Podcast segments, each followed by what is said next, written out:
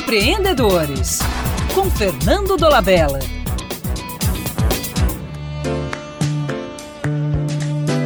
Desde crianças, somos confundidos pelo simbolismo equivocado sugerido pelas notas escolares. Qual o significado da nota zero? Na educação convencional, ela é a punição mais severa, o atestado racional da ignorância total. É paralisante porque fecha a porta para o degrau seguinte. No mundo empreendedor, a nota zero, que significa ignorância total, é percebida de forma diferente.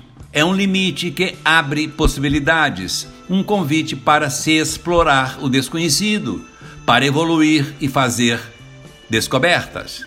E qual o significado da nota 10? No sistema educacional tradicional, o 10 sugere ao aluno o sentimento eu sei tudo, que não passa de um logro por ser inalcançável. E se ele sabe tudo, novos aprendizados são desnecessários. No sistema empreendedor, a nota 10 também tem resultados deletérios porque não descreve a realidade empreendedora, sugere algo que não existe.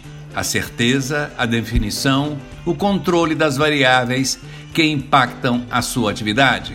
Corações e mentes de crianças e adolescentes não cabem entre as balizas 0 e 10, uma medida inculta que a escola deveria rejeitar. É por isso que é difícil entender quando o pior aluno do colégio se transforma num adulto mais bem-sucedido na vida real. Até mais e um abraço do Fernando Dolabella.